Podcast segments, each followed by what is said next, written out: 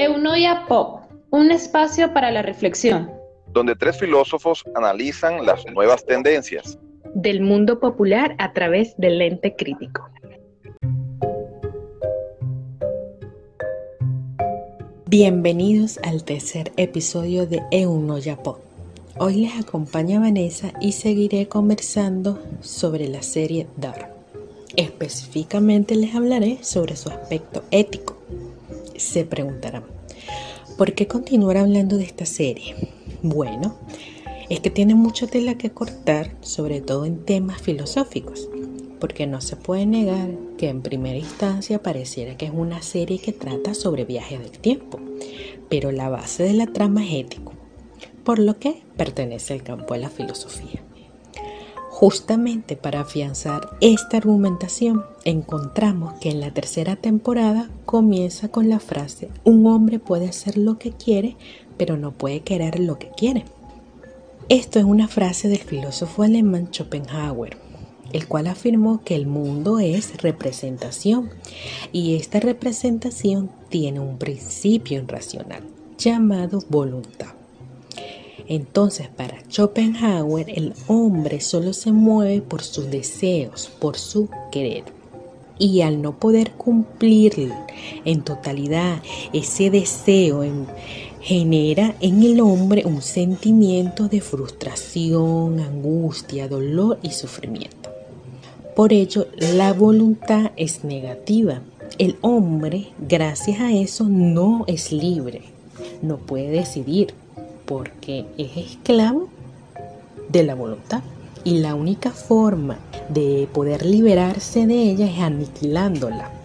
Por esto no se puede querer lo que se quiere. O sea, no se puede querer el deseo, porque terminas reafirmando la voluntad.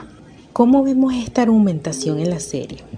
Fíjense, los personajes actúan en función de sus deseos, de sus propios intereses. Se mueven desde su principio más primitivo, el deseo. Pero me voy a enfocar en dos personajes principales, Adán y Eva.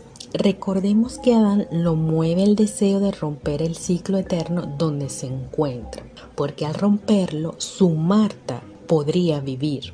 Entonces vemos como él está en una constante lucha con su destino, se podría afirmar que él es la representación de la aniquilación de la voluntad de Schopenhauer. Incluso Adam está consciente que si rompe el ciclo dejaría de sufrir y podría elegir libremente su destino, pero no se da cuenta con cada decisión y acción que toma reafirma su voluntad.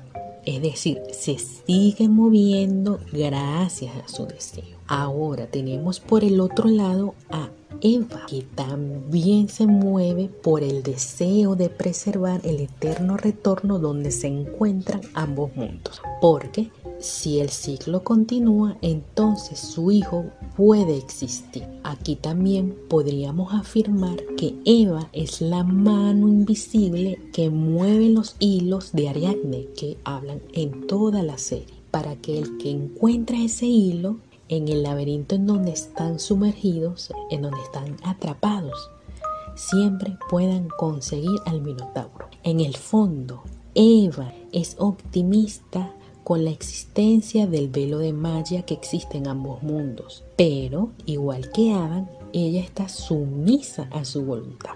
Podríamos preguntarnos, ¿ella es libre? Pareciera que no, porque siempre está cumpliendo su destino fatal que es morir en manos de Adam. Ahora que les ponemos en una balanza ambas actuaciones, ¿cómo consideramos sus acciones? ¿Buenas? ¿Malas? Porque si hablamos que las acciones están determinadas a la voluntad, entonces pareciera que no son buenas o que son malas, ¿verdad? Porque se mueven bajo las circunstancias y deseos que lo rodean. Preguntémonos, ¿fue malo Adán al matar a Marta embarazada? ¿O fue mala Eva al impulsar a Marta a matar a Jonas? A veces es muy complejo catalogar una acción de buena o mala, cuando estamos sumergidos completamente en una visión cristiana de lo que es bueno y lo que es malo. ¿Qué es lo bueno? ¿Qué es lo malo? quién es bueno o quién es malo. Es muy difícil concebir esta idea cuando ya nos dicen ciertas características o ciertas normas que hay que cumplir y que eso es lo bueno y que lo que está fuera de eso es malo, es de complejo. ¿Ustedes qué opinan? Me gustaría leer en nuestro Instagram qué piensan, si estamos determinados por nuestra voluntad entonces nuestras acciones son buenas o malas. ¿Qué piensan ustedes? Así culmino con este encuentro. Los invito a reflexionar no, sobre, no solo sobre la serie, sino sobre la vida, de qué, cómo están nuestras acciones, cómo la podemos catalogar, cómo somos nosotros. Y bueno, no te olvides de seguirnos en nuestras redes, en Unoya Pop, en Instagram. Nos vemos. Hasta la próxima.